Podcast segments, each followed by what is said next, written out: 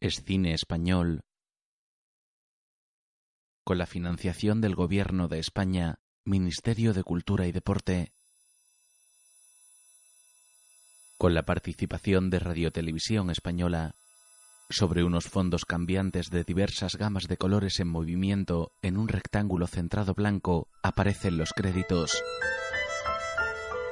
El deseo presenta Dolor y Gloria, un film de Almodóvar, protagonizada por Antonio Banderas, Asier Echeandía, Leonardo Sbaraglia,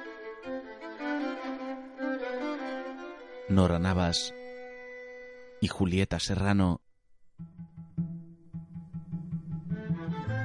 Con la presentación de César Vicente y Asier Flores y la colaboración especial de Penélope Cruz. Diseño de producción Anchón Gómez. Gráfica y animación Juan Gatti. Montaje Teresa Font.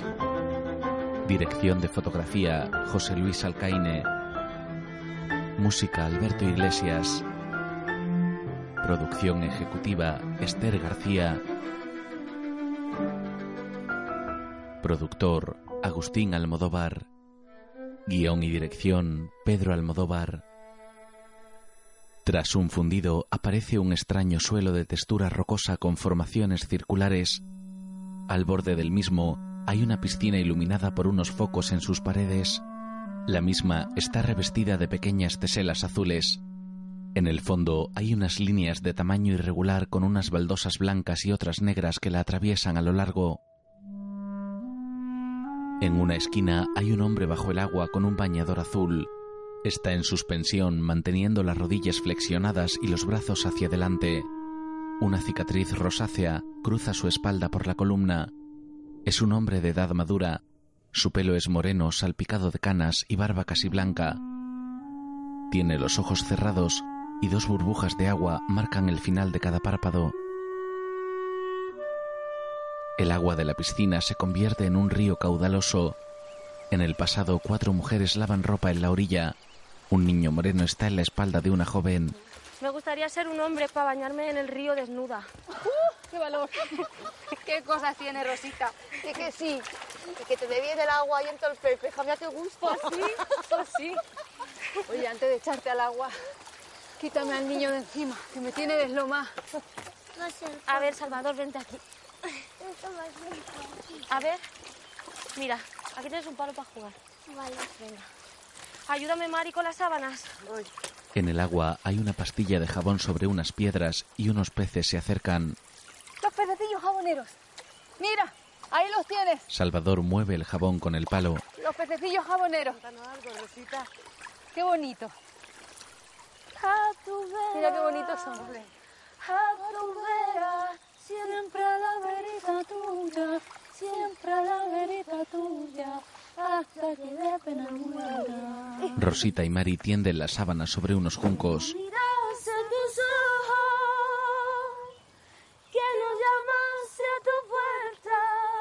Salvita, no te muevas de ahí, ¿eh? La morena y la mujer más mayor cargan con otro cubo y van con las otras. El niño juega en la orilla.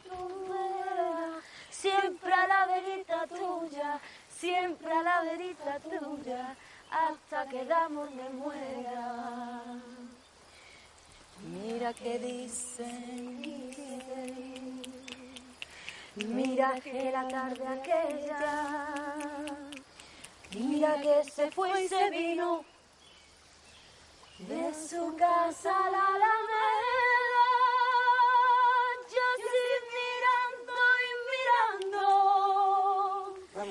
El niño, castaño con ojos grandes, mira sonriente a las mujeres que tienden sobre los juncos.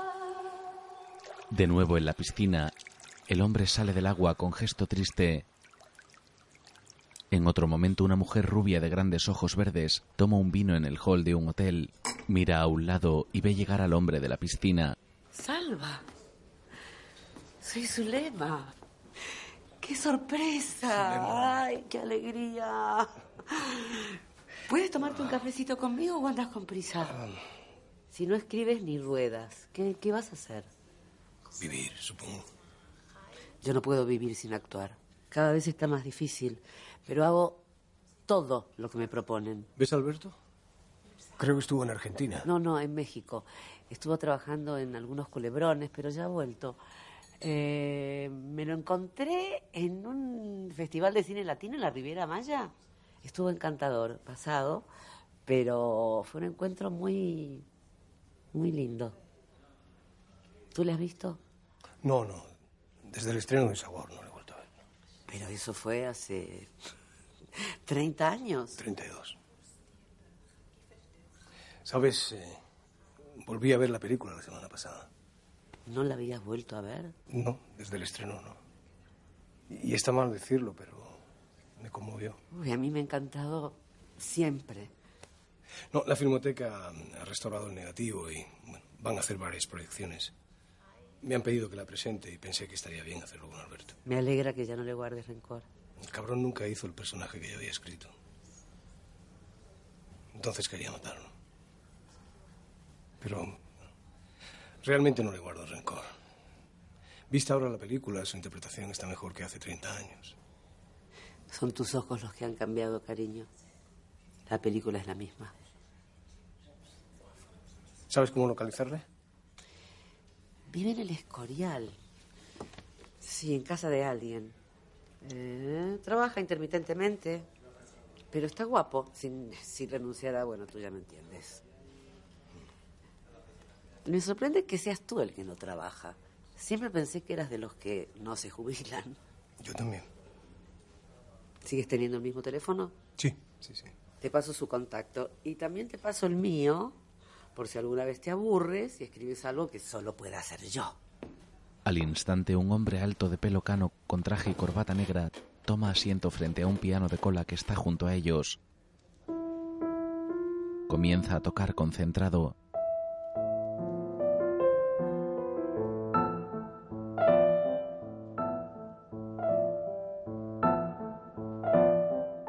En un nuevo flashback, es ahora un sacerdote quien toca un piano viejo que se encuentra en un pabellón de deporte.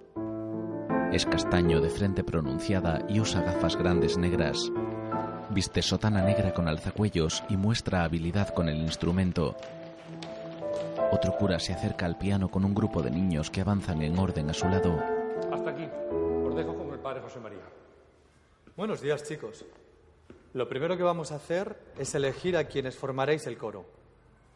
¿Alguno ha cantado en un coro antes? Que levante la mano. Nadie lo hace. Bueno, vamos a hacer una prueba. Tú, ven aquí, tú mismo. ¿Cómo te llamas? Rodolfo. Vamos a ver, Rodolfo, cómo andas de vocalización. Repite conmigo. Cu, cu, cu, cu, cu. Cu, cu, cu, cu, cu. A ver, la, la, la, la, la, la, la, la, la. Tú, el de al lado. ¿Cómo te llamas? Salvador. Bonito nombre. ¿Te gusta cantar? Mm, no sé. Pero te gustará la música, ¿verdad? Sí, me gustan los Beatles y el cine. Pues aquí ampliaremos y dirigiremos tus gustos hacia temas menos paganos. Vamos a hacer una prueba de vocalización. La la la la la. La la la la la. Ríe.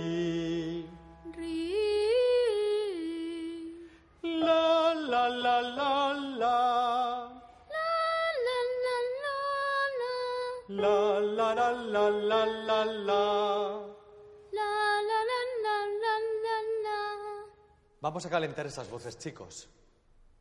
Así fue como me convertí en el solista del coro. Ahora los chicos cantan en un salón de actos. José María los dirige sentado a un piano de cola. Salvador está en el centro de la escolanía. Los curas decidieron que no asistiera a las clases de geografía e historia, ni a ciencias e historia del arte. Durante los tres primeros años del bachillerato, el tiempo de esas asignaturas yo me lo pasaba ensayando y siempre aprobaba. Hicieron de mí un absoluto ignorante que aprobaba todas las asignaturas sin presentarme a los exámenes. Aparecen unas animaciones relacionadas con la geografía.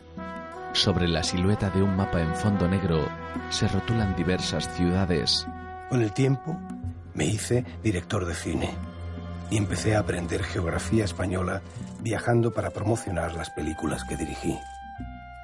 Viajaba porque tenía éxito.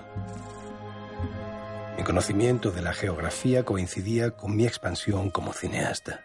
A continuación se rotula la palabra anatomía sobre el dibujo de un esqueleto. Empecé a conocer mi cuerpo a través del dolor y las enfermedades. Viví los 30 primeros años con relativa inconsciencia, pero pronto descubrí que mi cabeza y lo que había dentro de ella, además de ser fuente de placer y conocimiento, entrañaba infinitas posibilidades de dolor. Se muestran animaciones sobre el cuerpo. Conocí pronto el insomnio, la faringitis crónica, la otitis, el reflujo, la úlcera y el asma intrínseca. Los nervios en general y el ciático en particular. Siguen las imágenes relativas ahora a los nervios citados. Y todo tipo de dolores musculares. Lumbares, dorsales, tendinitis, ambas rodillas y hombros. Se muestra el dibujo anatómico de un oído sobre el que aparecen unas ondas rojas. Esto es un tinnitus. También tengo. Ahora aparece el de unos pulmones en morado y unas líneas de color en movimiento. Estos son sibilancias o pitos. También los padezco. Además de los tinnitus y las sibilancias, mi especialidad son los dolores de cabeza.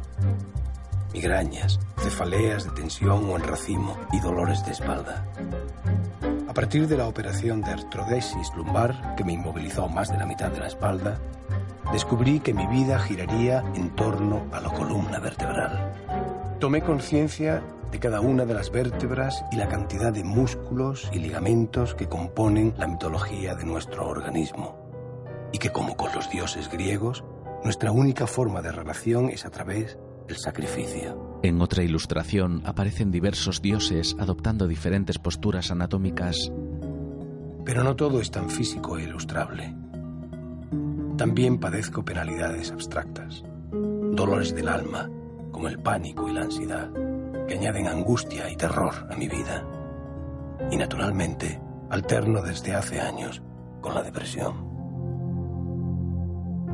Las noches que coinciden varios dolores, esas noches creo en Dios y le rezo. Los días que solo padezco un tipo de dolor, soy ateo. De vuelta al presente, Salvador va en un taxi con rostro afligido. Es aquí, es aquí. El taxi se detiene junto a un chalet. Muy bien. Quédese con la vuelta. Muchas gracias. Salvador abre la puerta y se apea con dificultad apoyándose en la misma. Adiós, eh, gracias. El taxi se marcha por la calle en cuesta y él cruza hasta una cancela oxidada. Llama al telefonillo y espera. ¿Quién es? Alberto, soy Salvador. ¿Qué Salvador? Salvador Mayo. Alberto cuelga el interfono y Salva espera nervioso. Al momento un hombre algo más joven con media melena desaliñada y barba oscura se acerca. Viste en chándal y camisa moderna. ¿Qué haces aquí? Tengo que hablar contigo. ¿De qué? De sabor. ¿Me invitas a entrar? Alberto frunce el gesto desconcertado pero abre la cancela. Salvador pasa cerrándola y al instante entran a la casa. ¿Te apetece tomar algo? Lo mismo que yo. Yo me estaba preparando un té. Pues eso. Anda, mira. Me encanta que tengas aquí sabor. ¿Para qué has venido? 32 años me ha costado reconciliarme con esta película. 32 años. Ah, qué bonito. ¿Qué son esos árboles? eh? ¿Abetos? Pinos. ¿Me vas a explicar de una puta vez para qué has venido a verme después de 32 años? La Filmoteca ha restaurado Sabor. Han decidido que es un clásico. Y la han programado para un ciclo de, de cine rodado en Madrid. Bueno, me llamaron para pedirme que la presentáramos juntos. Y no saben que no nos hablamos desde el rodaje. Bueno, si lo saben no me han dicho nada. Alberto, Los chismes envejecen, como las personas. Oye, ¿te importa que nos sentemos? No, no, siéntate. Muchas gracias. Pero ¿y por qué te da a ti ahora porque la presentemos juntos? ¿Por qué no la presentaste en el estreno? Porque tú me lo prohibiste, maricón. Por eso creo que ahora es justo que la presentemos los dos en la filmoteca. Salvador arquea las cejas de modo cómplice. Desvía su mirada a la mesa y descubre un tubo de papel de aluminio. Vuelve a mirar a Alberto, que da un sorbo al té mostrándose esquivo. Al poco están en el jardín, en unas tumbonas. ¿Y quién te dio mi dirección? Zulema. Oh, La encontré por casualidad y hablamos de ti. Alberto sujeta un papel de plata y saca un mechero. oye, yo voy a fumarme un chino. Si el espectáculo te repugna, puedes irte. Y ya nos llamamos para la filmoteca. ¿Me invitas? No te reconozco, Salvador. ¿Que la primera vez? Sí. ¿Y para qué quieres probar la heroína a estas alturas? Por curiosidad. Seguro que tú te estás documentando para algo. Alberto coloca el tubito en su boca. Sujeta el papel doblado y enciende el mechero para quemar la heroína. Al mismo tiempo aspira el líquido evaporado a través del canutillo. Salvador lo observa muy atento. Alberto le ofrece ahora el tubo y dispone el papel de aluminio cerca. Salva se dispone a probarlo mientras él prende el mechero, La gota, la gota, la gota, la gota. da una bocanada y expulsa el humo ahogado.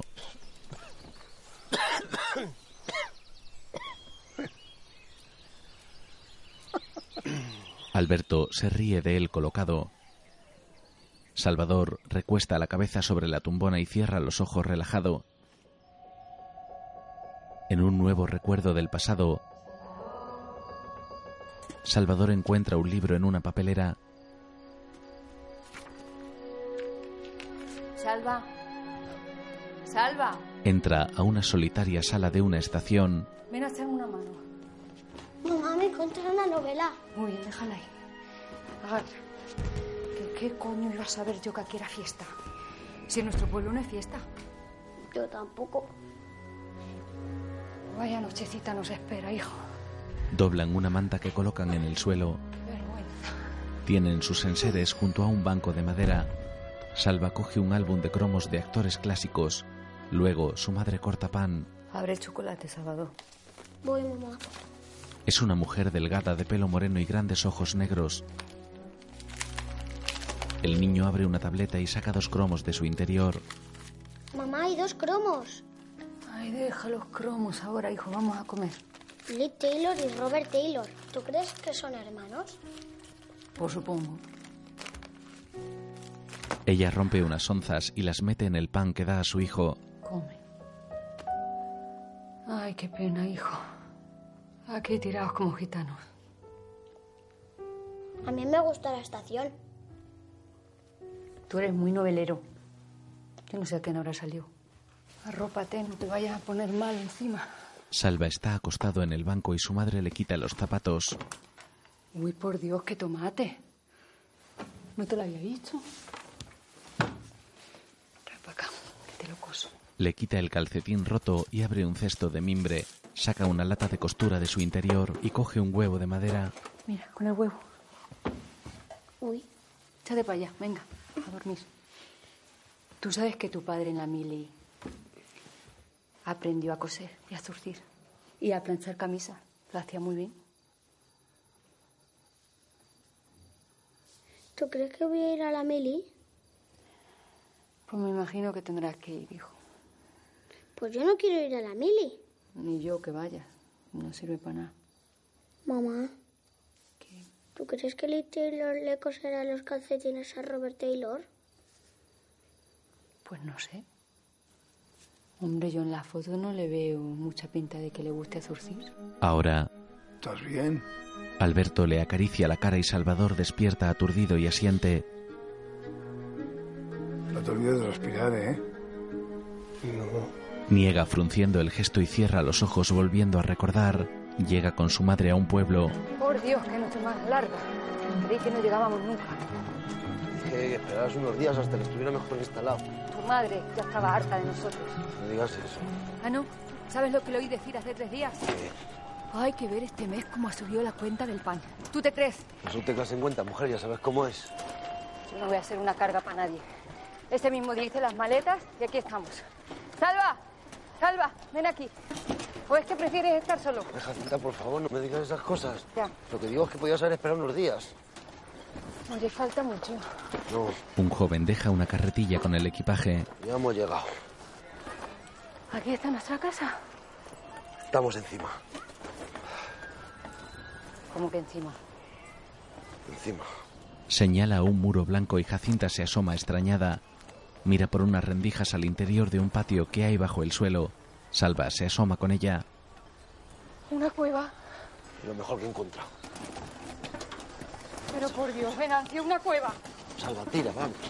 Coge la carretilla y va hacia una puerta de madera. ¿Pero cómo vamos a vivir en una cueva? Más de 300 familias viviendo en cuevas. Es algo típico de este pueblo. No es ninguna vergüenza. ¿Esta es nuestra casa, papá? Esta es, hijo, esta es. Pasa. ¡Una cueva! Dios, Fue idea tuya dejar el pueblo y venirnos aquí. ¿qué dirían en el pueblo si nos vieran? Jacinta entra angustiada y él sale para recoger el equipaje. Las paredes de la cueva son rugosas e irregulares. Están pintadas de blanco, pero hay humedades en algunas zonas. En una estancia hay una cama deshecha y una caja de madera hace de mesa de noche. No me ha dado tiempo a encararlo, por eso quería que esperarais un poco. Está todo manga por hombro. Todavía hay que apañarlo. Mamá, mira el cielo. Salva ha ido al patio y mira hacia arriba ilusionado. Mira. Jacinta va con él que la abraza con cariño.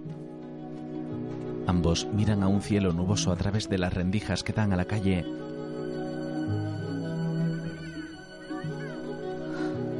Jacinta suspira y acaricia al niño. Mira hacia una sucia y ruinosa cocina de leña que hay en la estancia. Venancio entra con la última cesta y se dirige al patio. Es un joven delgado con pelo castaño y nariz pronunciada. Los mira con una mueca de resignación. Lo he limpiado lo mejor que he podido. ¿Estás contento de que hayamos venido? Jacinta, yo quería otra cosa para vosotros. ¿Tú crees que estoy contento de traeros aquí a una cueva? No había otra cosa. Que no pasa nada. Yo la arreglo para que parezca una casa. Venga. Pero es que tu madre, de verdad, decirme lo del pan delante del niño. Mira, ya le ha encantado. Miran al niño con ternura. Que no te quiero ver tan serio. Que te pone muy feo. Papá, ¿puedo ponerme a barrer? Ahora Ne- necesito un taxi que me recoja. Eh. Un momento. ¿Cuál es la dirección? Calle Pontón 89. A calle Pontón 89, en San Lorenzo del Escorial. sí. El destino es eh, Paseo del Pintor Rosales 108. Eso es. Sí, Madrid, claro, claro. Bien, muy bien. 15 minutos, muy bien, gracias. Salvador cuelga su móvil. Al poco Alberto lo acompaña a la puerta. Te ha quedado claro lo de la filmoteca, ¿verdad? Sí. El 18, dentro de tres semanas. Ya estoy pensando hasta en el modelo. Pero antes nos llamaremos, ¿no? Bueno, ¿qué me das? No vamos a darnos dos besos como viejas amigas, si hasta nos hemos fumado el chino de la paz. Se despiden afables y Salvador va hacia el taxi. Alberto ve desde la puerta cómo entra en el vehículo con dificultad, manteniendo la espalda erguida. Buenas.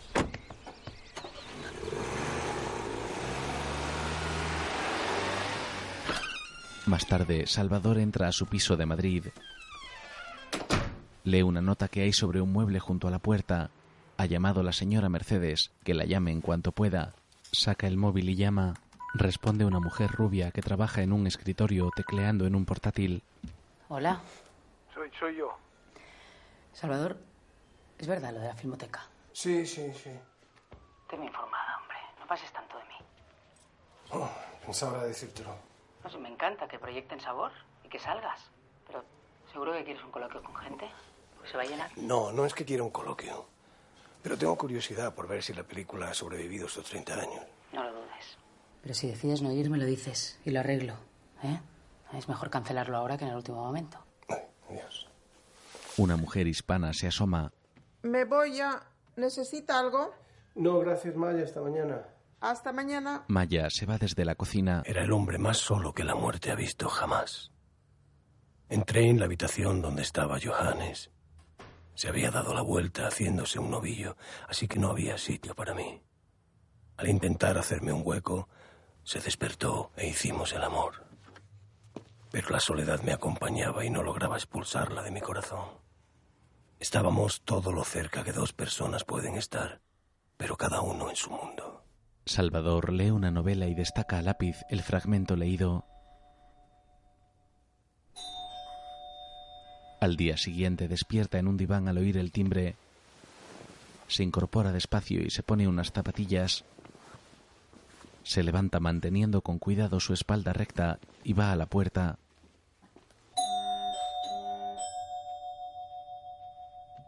Se asoma por la mirilla y ve a Alberto que saluda con su mano sonriente. Hola. ¿No pensabas abrirme? No esperaba a nadie y me duele la cabeza. ¿eh? Si quieres me voy. No, no, entra ya que estás aquí. Alberto entra al amplio y abierto salón que está en penumbras. Vives así? ¿A oscuras? Cuando me duele la cabeza, sí. Oh, pobre. Pero pedazo de casa tienes, tío. ¿Quieres tomar algo? Cualquier licor. Contempla un cuadro, pero de inmediato acude a la cocina. Salvador tose con ahogo.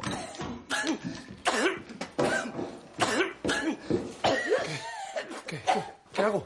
¿Qué, qué? Respira por la nariz, respira por la nariz. Por la nariz. Espera, espera. Vamos. Tranquilo, espera. Espera. Respira. Bebe. Cuidado, bebe. Despacio, despacio, despacio. Despacio. Salva bebe agua de un vaso que Alberto le da. Joder, ya atraganto con nada. Hostia, coño, creía que te ahogabas. Estoy bien. Me pasa de vez en cuando y es horrible. Luego ambos se encuentran sentados en un sofá del salón. Alberto saca un trozo de papel de aluminio para preparar un chino. Están viendo una película y Salvador mira de reojo cómo el actor dispone el polvo oscuro sobre la plata.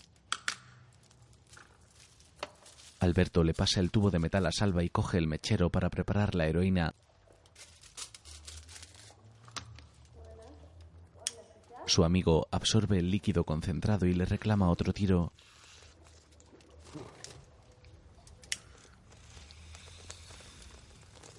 A continuación, Alberto coge el tubo para preparar su dosis. Ambos miran de nuevo al televisor de alta definición. En la película, dos chicas adolescentes nadan en una piscina flotando boca arriba. Un hombre asiático camina por el borde y se va con gesto serio. Alberto finaliza su chute y deja todo sobre la mesa. Contempla la escena atento. Las jóvenes siguen nadando de espaldas una junto a otra, se impulsan desde una esquina y mueven sus pies.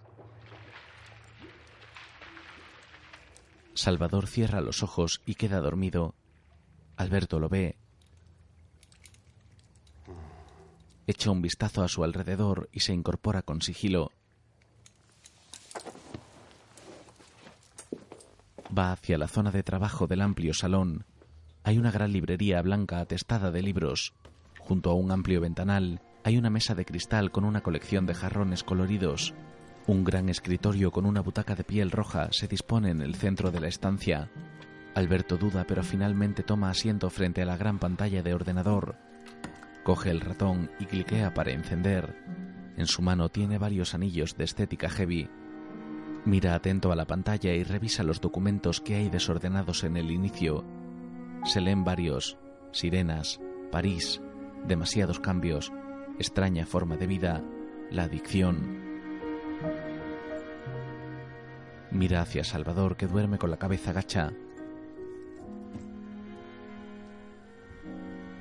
Cliquea sobre el documento titulado La adicción y lo lee con interés. Mi idea del cine siempre estuvo ligada a la brisa de las noches de verano. Solo veíamos cine en verano. Se imagina en un teatro representando el texto. Las películas se proyectaban sobre un muro enorme, encalado de blanco. Recuerdo especialmente las películas donde había agua, cataratas, playas, el fondo del mar, ríos o manantiales. Con solo escuchar el rumor del agua, a los niños nos entraban unas ganas tremendas de orinar. Y lo hacíamos ahí mismo, a ambos lados de la pantalla. En el cine de mi infancia siempre huele a pis.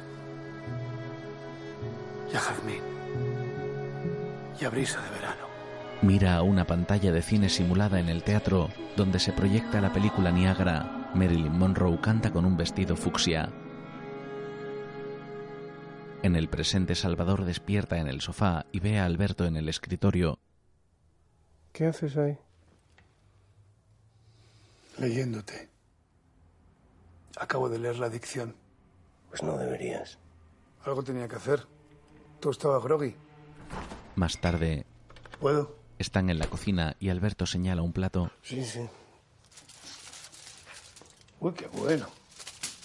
Lo destapa y come. Oye, me ha flipado el cuento, tío. No es un cuento. Bueno, pues lo que sea. Podría llevarse al escenario tal cual. Gracias, pero no es un texto dramático. Da igual. Yo podría interpretarlo. Sé muy bien de lo que habla. Tú. Tú estás en el lado opuesto a ese texto. Olvidas que soy actor. Y que sufro muy bien. Horas después están en la terraza. Salvador, necesito volver a actuar. Yo hace tiempo que me bajé del pedestal, ¿eh? Mira, estoy en contacto con la sala Mirador. Sé que es una sala muy pequeñita, muy off, para montar el bello indiferente de Cocteau. Con hombres, para darle un punto. Pero si te digo la verdad, prefiero con mucho tu texto. ¿Por qué no me das una copia? Y se la enseño a los de la Alberto, Mirador. para, para. Pero no te entiendo, ¿para qué lo escribiste? Lo escribí para olvidarme de su contenido, pero no quiero hablar de ello. Más tarde. Oye, ¿te importa pasarme lo que queda en la papalina? Toma. Soy una camella, tío. Toma. Te la regalo. Pero administrala con discreción. Que estos descubrimientos tardíos son los peores. Y te veo muy killer. Oye, piensa lo que te he dicho de la sala mirador. Sí, sí, sí. ¿El dolor de cabeza se te ha quitado? Totalmente. ¿Ves? Eso. Lo despide y cierra la puerta. En otro momento finaliza la proyección de Sabor en la Filmoteca. La sala está atestada y el público aplaude en los créditos. Preparan un micrófono y unas butacas para el coloquio. Un joven moreno con tupé con móvil rosa sale tras las cortinas. Mercedes se le acerca preocupada. ¿Para de camino? No sé. Esta gestión la has llevado tú, personalmente. No lo entiendo. Le enseñé la película restaurada y le encantó. ¿El baño? Sí, ahí a la izquierda. ¿Por qué no le llamas? Oye, perdona, ¿va a haber coloquio? Sí, sí, sí, el director está de camino. Vale. El chico llama.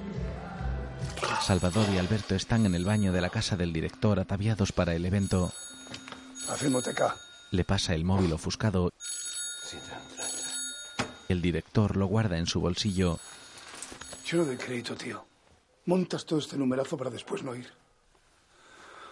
Con lo que me ha costado que me dejaran esta chupa. Ve tú. ¿Eh? ¿Pero cómo voy a ir yo solo? No quiero que me vean así. Que te vean cómo. Que no vamos a un concurso de belleza, sino a un puto coloquio. No quiero que me vean drogado y titubeante. Cuando pises el escenario, te vienes arriba. Con lo que tú has sido. Oye, es hora antes. Y sin haber tomado heroína. En la filmoteca el joven organizador está nervioso. Atiende su móvil yendo al escenario. Salvador, ¿dónde estás? En casa. ¿Todavía? La película ha terminado, el público se está esperando. ¿Ah, sí?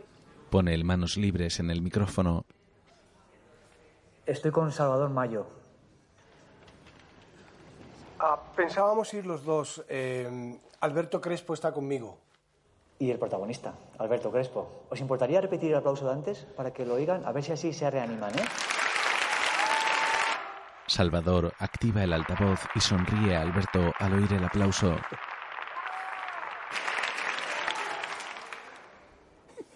Ah, ¿Me está escuchando todo el mundo? Sí, Salvador. Ah, bueno, eh, quería pedir disculpas a los espectadores.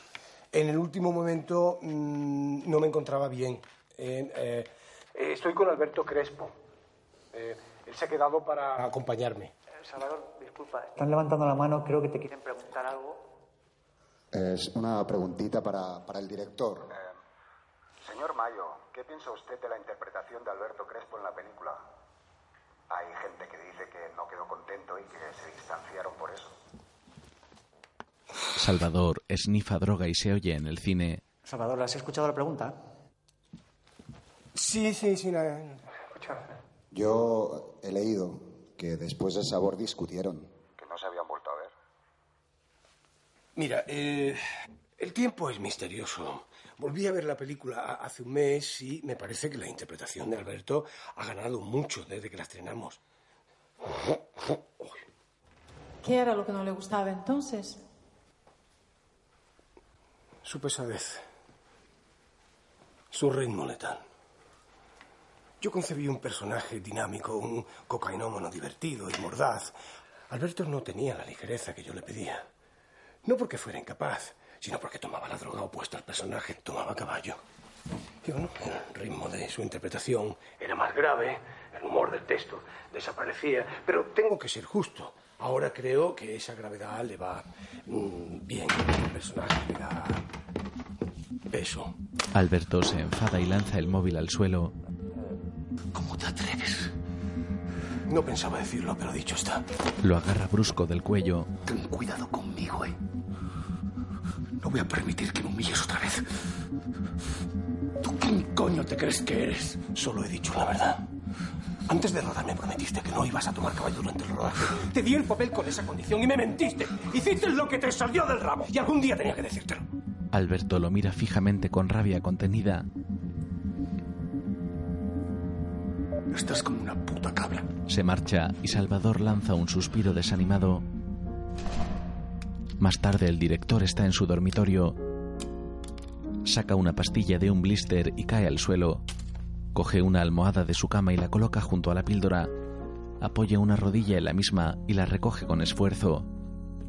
Coloca la pastilla junto a otras de diversos tamaños y colores. Dispone un papel transparente sobre todas y las machaca con un mechero dorado.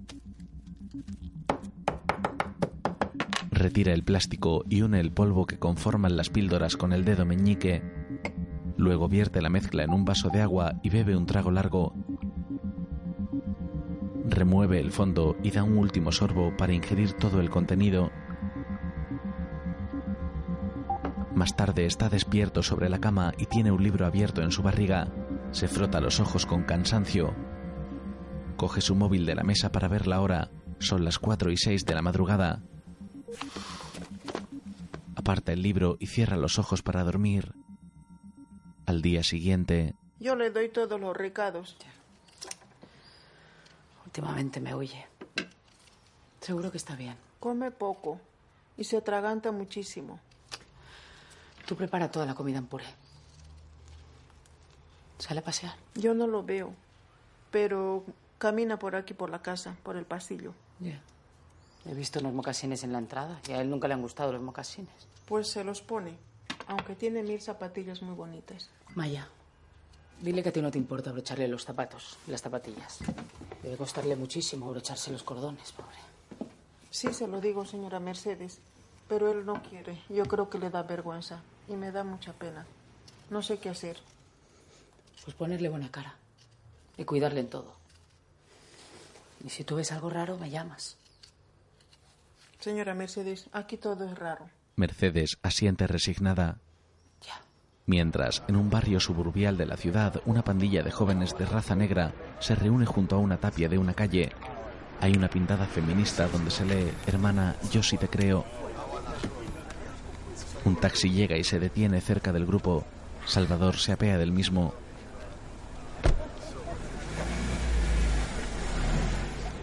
El coche se va y él da unos pasos quedando cerca de ellos. Viste en vaqueros, camiseta blanca y cómodas zapatillas grises.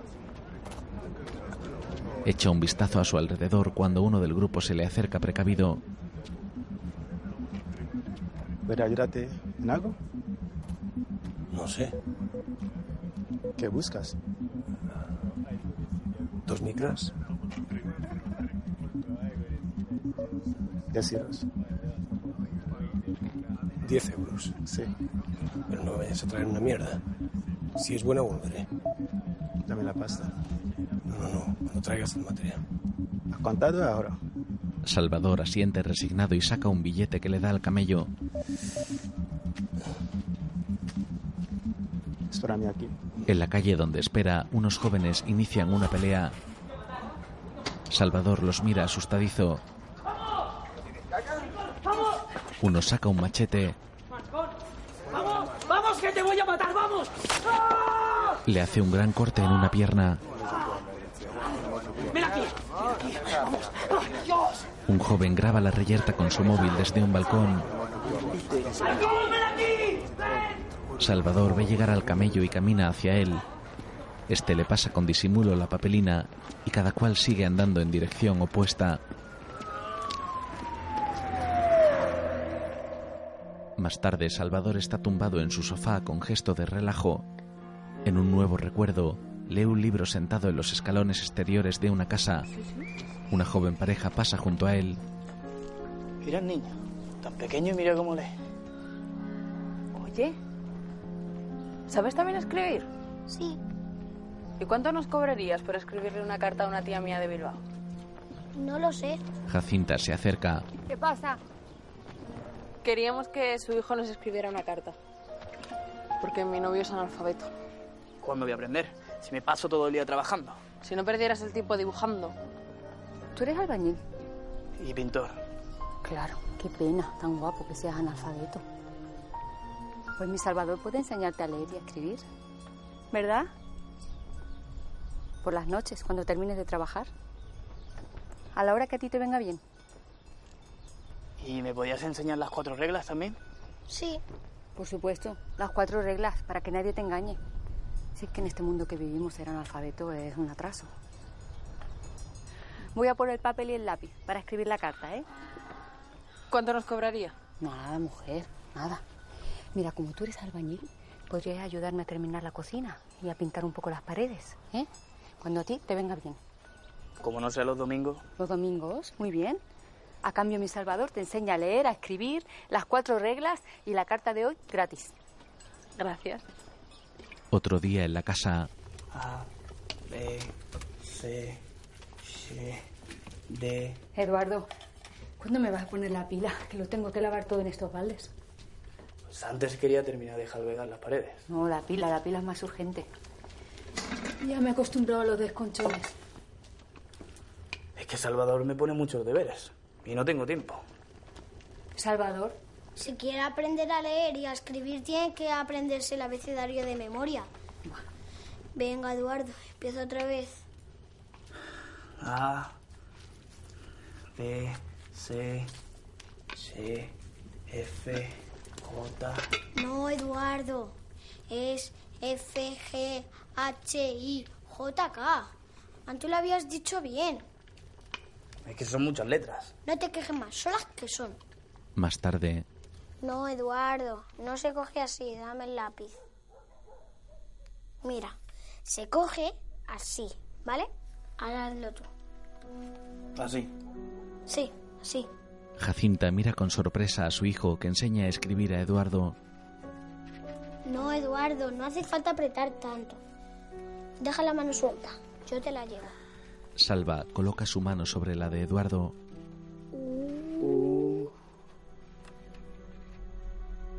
Estoy un poco nervioso. No pasa nada, así está mucho mejor. ¿Te gusta dibujar? Mucho.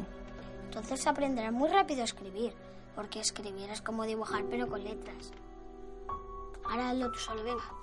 El niño permanece atento a la escritura mientras Eduardo traza la letra con el lápiz.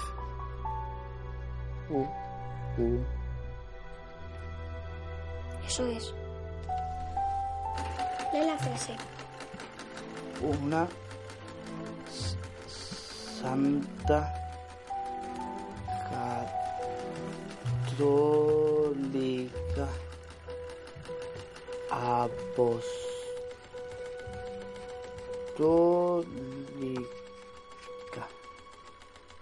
Una santa católica apostólica. ¿Y esta quién es? España. ¿Quién va a ser si no?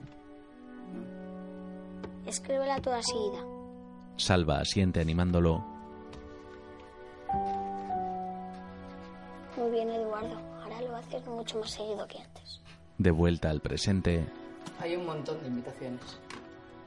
No estaría mal que salieras a algún sitio. Sí, sí, Yo te acompaño donde quieras. me gustaría a mí. Ha empezado la temporada de danza. Viene Dimitri Papayonus y Jan Fabre a los teatros del canal. Las butacas de los teatros públicos son las más incómodas para mí y no quiero salirme a la mitad.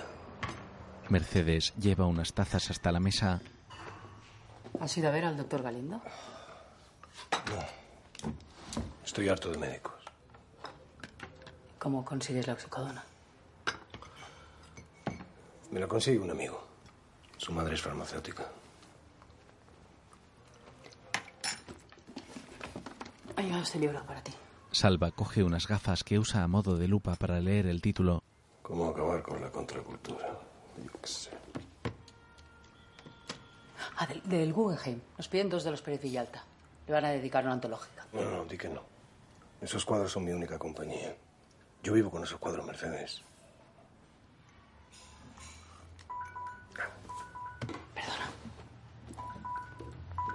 Mercedes coge su móvil del bolso y se aparta. Hola. Dime. Sí. Habla junto al balcón y él aprovecha para ir a su dormitorio. Abre una cajita de madera que hay sobre una cómoda blanca y en tonos cálidos. Saca de su interior un pitillo liado, la papelina y una tarjeta negra. Esparce una pizca del polvo amarronado sobre la cajita. Lame el papel para humedecerlo e impregna el exterior del cigarrillo con la heroína. Lo enciende y da una profunda calada.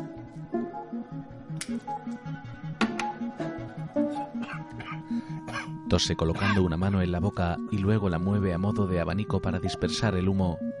Moja con su lengua un dedo y apaga el pitillo que deja en un cenicero, mientras Mercedes sigue al teléfono. Sí, sí, sí, te escucho. Salvador regresa a la cocina. Oye, tengo que dejarte, no. No puedo seguir hablando. Salva se pone unas gafas de sol. Oye, no es asunto tuyo dónde estoy. Mercedes cuelga y vuelve con él mirándolo preocupada. ¿Pasa algo? No. Estoy separándome de Luis. No sabía que tuvierais problemas. No quería molestarte. La cosa viene de lejos y... Y ahora que tengo que pasar tanto tiempo en casa, no podía seguir engañándome. Lo siento. Así que si no te importa, me gustaría seguir encargándome de tu correo. A la gente le gusta que se le responda. Pero siempre es que no. Pues algo deberías hacer. Tienes demasiado tiempo libre para pensar en tus dolencias. Dale a tu cerebro algo para que se entretenga, Salvador. También me gustaría hacer más cosas, Mercedes. ¿Podrías escribir? Tienes un montón de documentos llenos de ideas para desarrollar. Te hago una lista. No, no quiero escribir si después no puedo rodarlo. Y tú mejor que nadie sabes que no me puedo enfrentar a un rodaje en estas condiciones. Sin rodar mi vida carece de sentido. Pero así están las cosas. Luego van hacia la puerta. Llámame, ¿eh? Llámame para lo que necesites. Se despiden con dos besos fríos y Salvador le abre educado. Más tarde duerme en la cama con un libro en sus brazos. En nuevo flashback, Jacinta, has dejado la cueva preciosa. Uy, y esa luz, Dios mío, qué maravilla. A veces llueve. No, hija, pero no hay que ser tan egoísta, Jacinta. La lluvia es necesaria. Piensa en el campo, en los agricultores. Pues también es verdad. Claro. Salva está en el patio junto a las dos mujeres. Bueno, Salvador. A ver. Desde que tu madre me dijo que con nueve años eras todo un maestro, pensé, este niño debe ser para Dios. Él ha ido siempre por delante de lo de su edad. ¿Te gusta enseñar, Salvador? Sí, ¿Y te gustaría estudiar? sí, mucho. ¿Por qué? Para saber más y poder enseñar más cosas. Muy bien. Muy bien, a eso lo llamo yo vocación. Hablaré con el padre José María y él se encargará de todo. Muchas gracias. Salvador, el próximo curso ingresarás en un seminario para estudiar el bachillerato. ¿eh? A ver cómo te portas. No a todo el mundo le dan una beca para estudiar. Entonces lo de la beca ya seguro. Sí, mujer. Estate tranquila. ¿Y tú a ver cómo me dejas? Piensa que eres uno de los elegidos. Bueno, me voy, que todavía tengo alguna visita que hacer. ¿No quiero un poquito más de zumo? No, muchas gracias. Estaba buenísimo. Adiós, Salvador. Qué bonito te han quedado las paredes encaladas, Jacinta. Sí. Está precioso. Está mejor. Si quieres que te diga la verdad, te tengo mucha envidia, hija. ¿A mí? Claro, vivís en unas catacumbas igual que los antiguos cristianos. Pues, pues sí, así vivimos. ¿Voy a coser el domingo? Sí. Te espero el domingo en casa, hija. Muchas gracias. De nada. La mujer sale traspasando unas cortinas de plástico de colores. Jacinta vuelve al patio. Mamá, ¿Qué, mi amor? ¿El seminario es un sitio para ser cura? Sí. Te hago una tortilla de patata de esas que te gustan a ti. Guapo. Yo no quiero ser cura. No hace falta que lo seas. Entonces, ¿por qué quieres que vaya a un seminario? Pues porque para los pobres no hay otro modo de estudiar. Por eso. ¿Qué quieres que haga yo? La madre solloza y va a la cocina. El niño se ofusca y sale corriendo de la casa. ¡Salvador! ¡Salvador! Jacinta va tras él. ¡Salvador! Mira a su alrededor buscándolo. Lo ve subir por las escaleras exteriores de un torreón de ladrillo que hay cerca. Cuidado, qué niño. Él se cruza de brazos tras la baranda.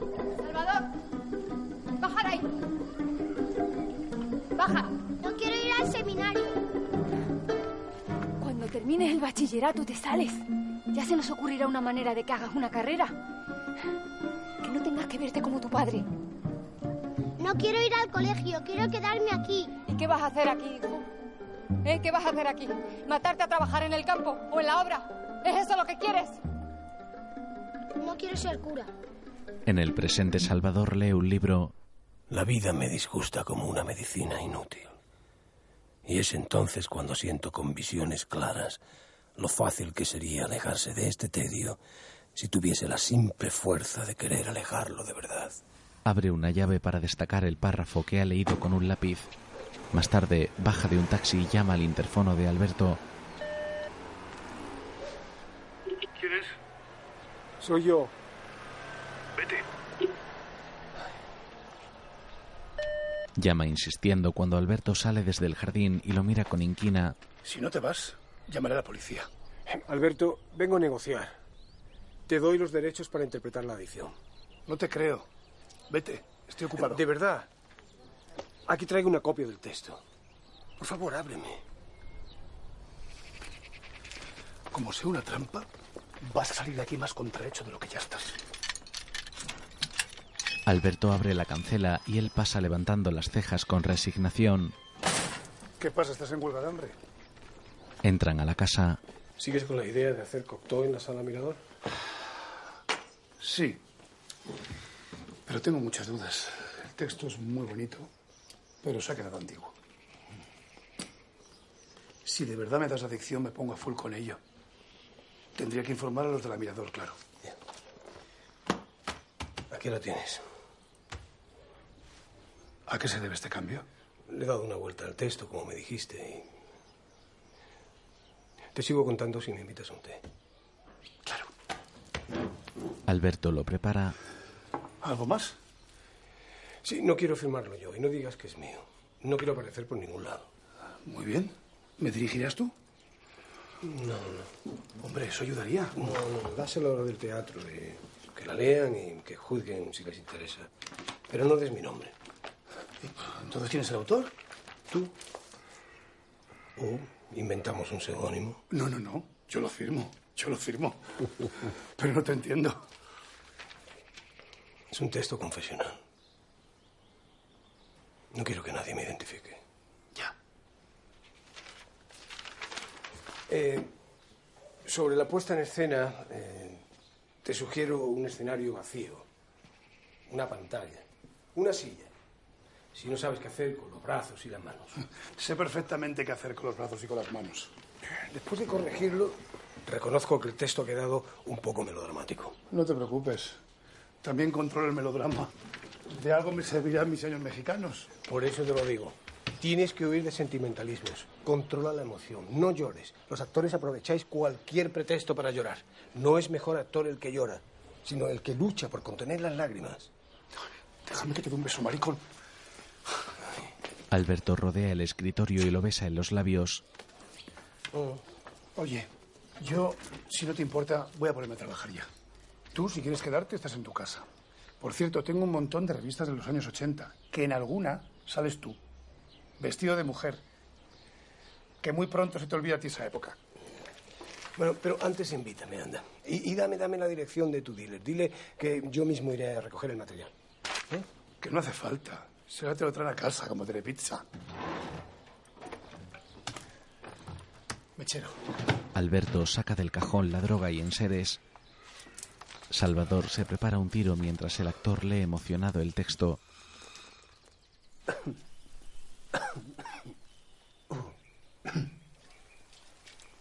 Le ofrece la heroína. No, todavía no. ¿Y eso? Estoy bajando la dosis, lo justo para poder trabajar. ¿Y puedes hacerlo? El actor sonríe y asiente. ¿Cómo crees que he llegado hasta aquí? Entrando y saliendo. Es una esclavitud. Pero esta función es vital para mí. Y tengo que hacerla lo más limpio que pueda. No quiero perder ni un ápice de la emoción que has puesto en estas páginas. Salvador asiente con los ojos entreabiertos y enrojecidos por la heroína. ¿Vendrás a verme? No sé, no, no creo. Esta vez no hago a Shakespeare. Ni a Chekhov. Ni a Lorca. Te hago a ti. Si lo haces mal, me sentiré fatal. Y si lo haces bien, me sentiré mucho peor. Alberto sonríe y niega mientras baja la cabeza para leer el texto. En el cine de mi infancia siempre huele a pis. Y a jazmín. Y a brisa de verano. Alberto sonríe a Salva, que después está dormido en un sofá. Tiempo después, el actor ensaya en el teatro. El patio de butacas está vacío, a excepción de una mochila roja. Alberto, con pantalón azul de tiro alto y camisa verde, pone música en un radiocassette que está en el suelo y comienza a bailar solo. Se mueve contoneando las caderas y girando con los ojos cerrados mientras mueve sus brazos cerca del pecho.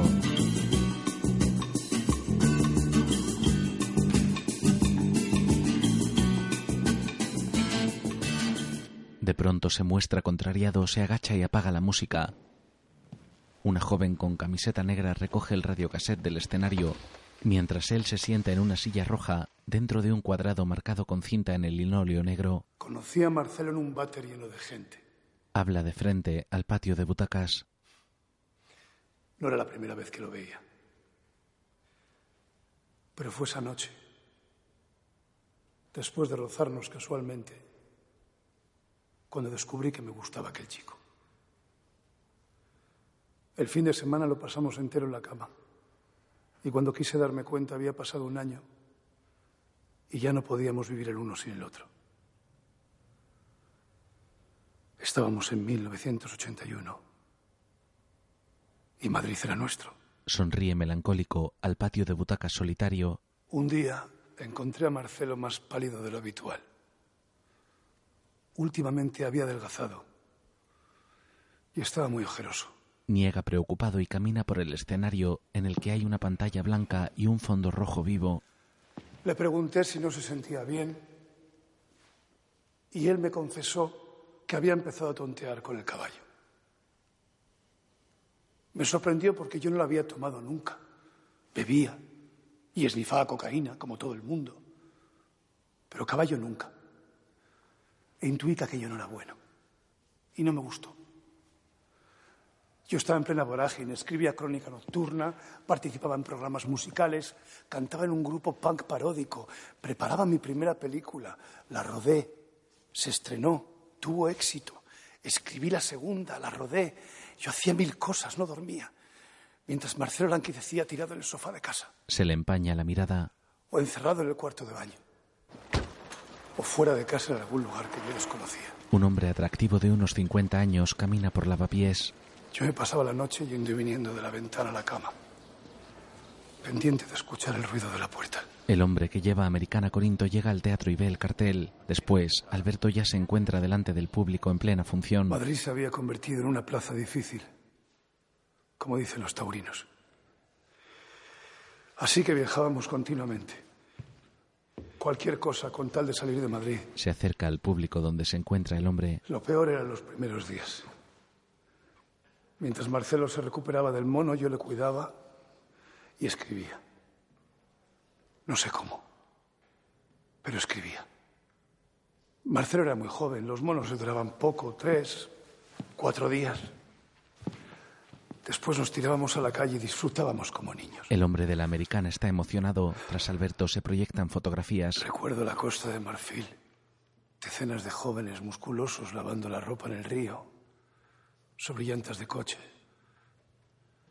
el malecón de La Habana, de día o de noche. Las fotografías de los viajes pasan mientras habla. La Habana Vieja latiendo dulcemente al ritmo de percusiones que no cesan. El hombre de la Americana se encuentra cada vez más emocionado. Recuerdo México DF.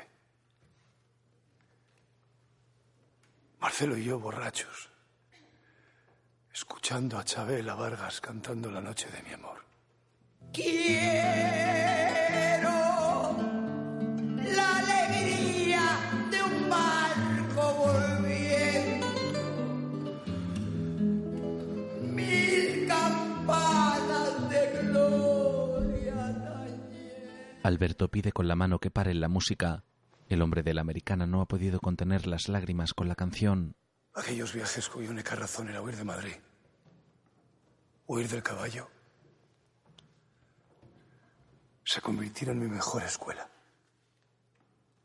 En esos viajes encontré la inspiración para escribir las historias que años después contaría y los colores que las iluminarían. Pero no podíamos pasarnos la vida viajando. Tarde o temprano había que volver a Madrid. Y Madrid era un campo de minas, un callejón sin salida. Yo estaba desesperado, no sabía qué hacer. Excepto repetirme. Los dos nos repetimos durante tres largos años. Alberto se embarga de sentimiento. Yo creía que la fuerza de mi amor vencería su adicción. Pero no fue así. El amor no es suficiente. El amor tal vez mueva montañas. Pero no basta para salvar a la persona que quieres. El hombre lo mira atento con la mirada empañada. Alberto, que estaba sentado en la silla muy cerca del público, se pone en pie. Avanza hacia la blanca pantalla que resalta sobre el fondo rojo y pasa la mano por su superficie. Bajo el muro encalado de blanco donde se proyectaban las películas de mi infancia. Yo rezaba para que las protagonistas no les pasara nada. Pero no lo conseguí. Ni con Natalie Wood ni con Marilyn. Después intenté salvar a Marcelo y salvarme yo. Si Marcelo se salvó fue lejos de mí. En cuanto a mí, yo me quedé en Madrid. ¿Quién me salvó? El público aplaude y el hombre sonríe mientras las lágrimas le resbalan de los ojos. Después, en el camerino, Entra. el hombre, con barba y pelo plateados por las canas, abre la puerta y Alberto lo mira sorprendido. Hola. Buenas noches. Buenas noches. Pasa adelante. Él da unos pasos tímidamente hacia Alberto. ¿Nos conocemos? Sí. El actor niega extrañado. No te recuerdo. Hace tiempo, cuando preparabais sabor con Salvador Mayo. Lo siento, no lo recuerdo. Nos vimos dos o tres veces.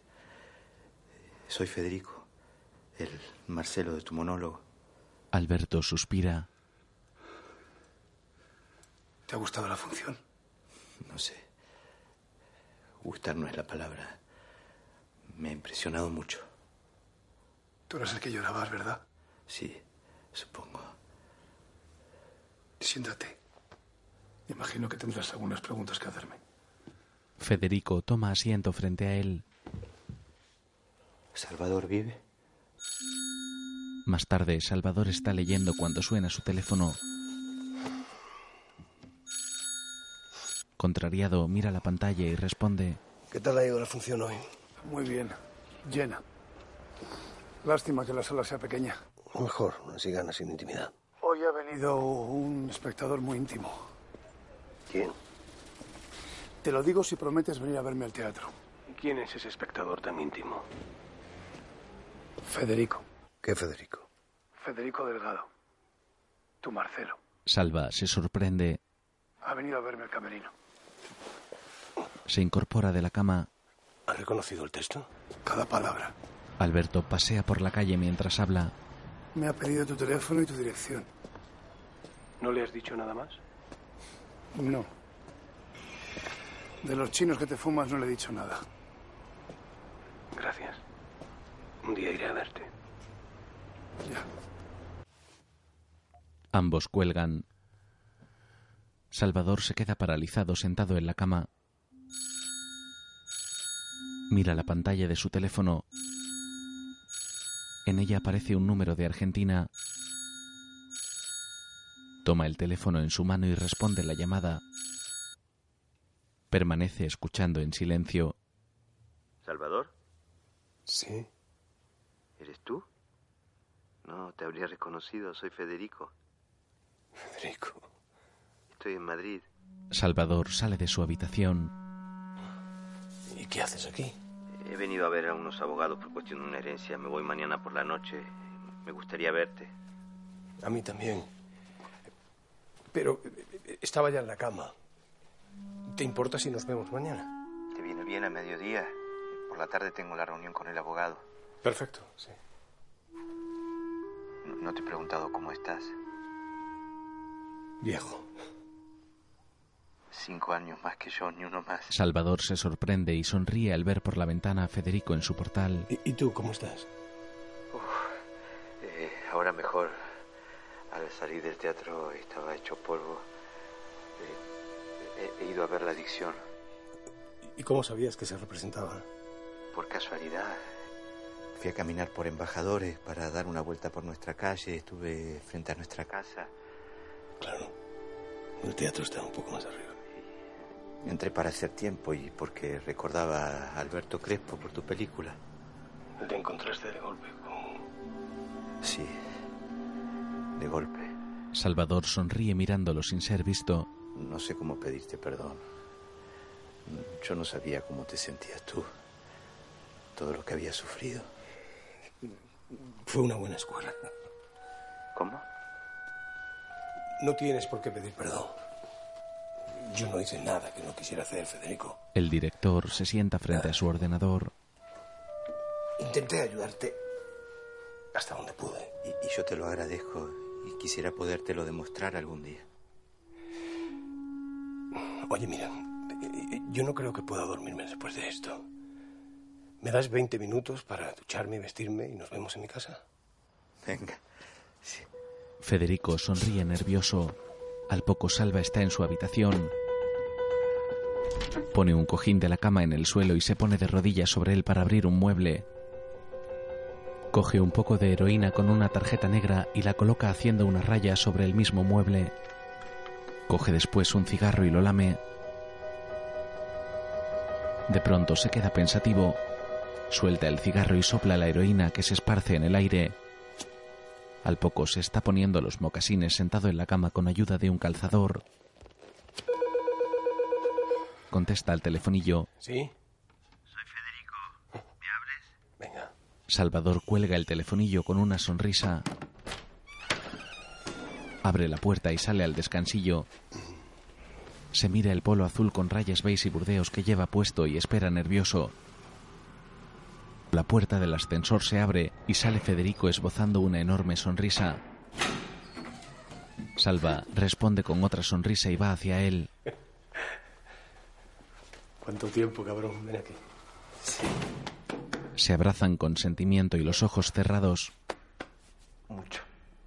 Mantienen por un momento el abrazo y después se separan. Salvador acaricia la cara de Federico y ambos se miran reconociéndose. ¿Me habrías reconocido si me ves por la calle? Tendría que haberme fijado, pero sí. Los ojos son los mismos. Federico le acaricia la cara. Perdona que te haya levantado. No. Paso. Entran y Federico observa la decoración de la casa llena de obras de arte. Parece un museo.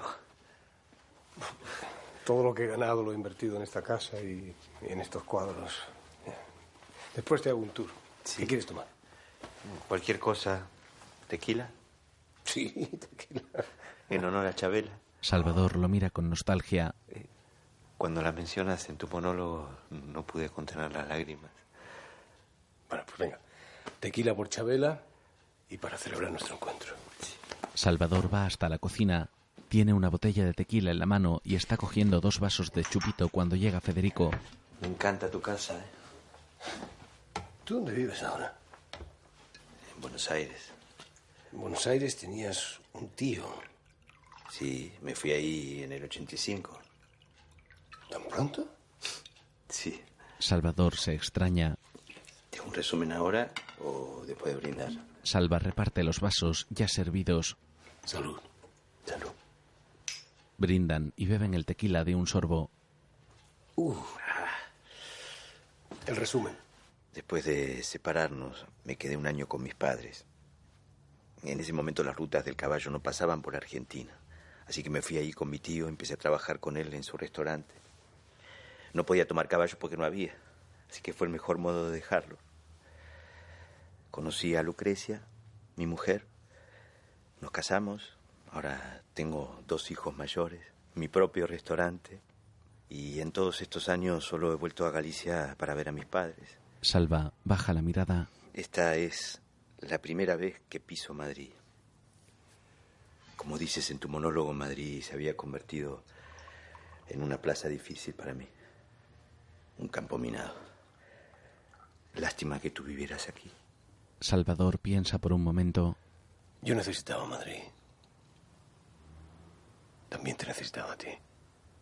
Pero no en esas condiciones, ¿no? El amor no basta para salvar a la persona que amas. Ya lo dices en tu monólogo. No hablemos de un monólogo. Es un texto muy triste. Salva bebe un nuevo chupito. Me he quedado más tranquilo cuando dices que mientras me cuidabas, seguías evolucionando como escritor y como cineasta. ¿De verdad te sentías así? Tú no interrumpiste nada, Federico. Al contrario. Llenaste en mi vida como un nada, ni nadie. Lo he hecho hasta ahora. Se dedican una sonrisa triste. Así que no habías vuelto a Madrid desde entonces. Pero seguía todo lo que hacías. Y, y me alegraba cuando reconocí alguna escena claramente inspirada en nosotros. O sea, cada película tuya era un acontecimiento en mi vida y me llenaba de orgullo que tuvieras éxito en todo el mundo. Eres el único director español que conoce mi familia. Tu nueva familia. Salvador tiene la mirada empañada. Sí. ¿Saben algo más? ¿Te refieres a nosotros? Lucrecia, mi mujer, va, mi exmujer, de nos estamos separando. Sí, se lo conté. No sabe que eres tú, sabe que estuve con un tío en Madrid durante tres años. Y también se lo he contado a uno de mis hijos para animarle. El director sonríe emocionado. Con el tiempo le contaré que eres tú. Eh, Es muy cinéfilo y no me lo perdonaría que no se lo dijera. ¿Tienes pareja ahora? Sí. ¿Y tú? No. Hombre o mujer. Mujer. Mi experiencia con los hombres terminó contigo. Salva sonríe triste. No sé cómo tomármelo. Tómatelo como un halago. Después, Federico le enseña una fotografía en el móvil. Él es Mauro. Es el más chiquito. Pasa a otra de un guapo joven de ojos claros. Y este Federico ya tiene 22. Se parece mucho a ti. Sí. A este es el que ya se lo he contado. Muy guapos los dos. Federico le pone una mano en la pierna. Tienes que venir a Buenos Aires. La ciudad te va a encantar. Y seguro que te inspira también. Quiero que conozcas a mi familia, que vengas a comer al restaurante, que nos emborrachemos juntos. ¿Mm? Salvador baja la mirada y Federico le acaricia la cara. Se miran y al poco ambos van hacia la puerta. Se colocan frente a frente de cerca. Por los viejos tiempos. Federico lo besa en la boca. Rodea el cuello de Salvador con una mano mientras le coge la cara con la otra y se besan con pasión. Rozan sus narices cariñosos y se quedan mirándose con las frentes unidas. Al momento se separan riendo. ¿Quieres que me quede a dormir contigo? Claro que quiero. Pero vamos a cerrar nuestra historia como Dios manda. Nunca nos importó Dios y nuestra historia la podemos cerrar igual de bien mañana por la mañana. En cualquier caso, me alegra ver que todavía te excitas conmigo. Lo mismo digo, tú también te has excitado. Sí, vete, vete. vete. Sí, me voy. Salvador abre la puerta riendo. Tienes razón. Como siempre. Bueno, recuerda que has prometido venir a visitarme a Buenos Aires. Salva asiente. Federico sale y va hacia el ascensor. El director chista a Federico que se gira hacia él. Buen viaje. Muchas gracias por venir, de verdad. Te llamaré para recordártelo. Salva asiente. Mientras Federico entra en el ascensor, no dejan de mirarse. El director levanta la mano para despedirse y su antiguo novio también se despide con la mano antes de que se cierre la puerta. Salva permanece un instante pero después entra. Va hasta su habitación. Coge de nuevo el almohadón de la cama y lo pone en el suelo para ponerse de rodillas con esfuerzo. Abre el mueble y rebusca en este. Se pone en pie con la caja de heroína. Coge la papelina y comienza a abrirla, pero de pronto se detiene pensativo.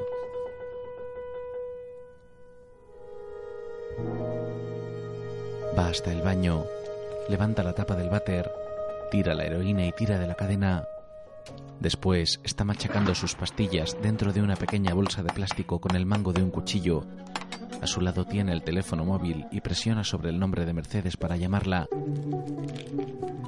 Esta enciende la luz y se incorpora alarmada en la cama para contestar. Sí, Salvador. Mercedes, ¿te pillo bien? Sí, sí, dime. Eh, mira, me gustaría ir a ver al doctor Galindo cuanto antes. ¿Qué has tomado? Nada, un simple ansiolítico hace dos horas y unos chupitos de tequila. Ahora voy a tomarme mi ración legal de pastillas trituradas con yogur líquido. Eh, ¿Quieres que pida también cita con el digestólogo? Sí, cuanto antes. Venga, adiós. Dios. Cuelgan. Salvador, que ha terminado de machacar las pastillas con el filo del cuchillo, recoge la mezcla con este y las echa en un vaso de yogur líquido. Días después, Salva está sentado junto a Mercedes en una sala de espera. La pared está vinilada con la fotografía de un verde bosque a tamaño natural. El director eleva la mirada y descubre una falsa claraboya con un vinilo de un cielo cruzado por varias ramas de cerezos en flor. Salvador sonríe y baja la mirada algo preocupado. Mercedes espera aburrida e inquieta. Una enfermera se acerca a ellos. ¿Salvador Mayo? Sí. Pasen por aquí, por favor. La enfermera le sonríe y los dirige a la consulta. En la puerta se lee Unidad del Dolor, doctor A. Galindo. Buenos días, doctor. Buenos días, adelante. Se sientan frente al doctor Galindo. Muchas gracias por hacernos un hueco, doctor. No hay de qué. Cuéntame, Salvador. Los dolores de espalda me están machacando. La oxicodona casi no me hace nada. Pues habrá que cambiarte de analgésico. ¿Cómo no has venido antes? Estaba muy bajo de ánimo. Sí, ha estado muy deprimido.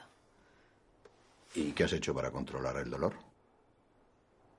He empezado a tomar heroína. El doctor esboza una sonrisa a Mercedes, pero al momento se pone serio. ¿Y piensas seguir tomando? No.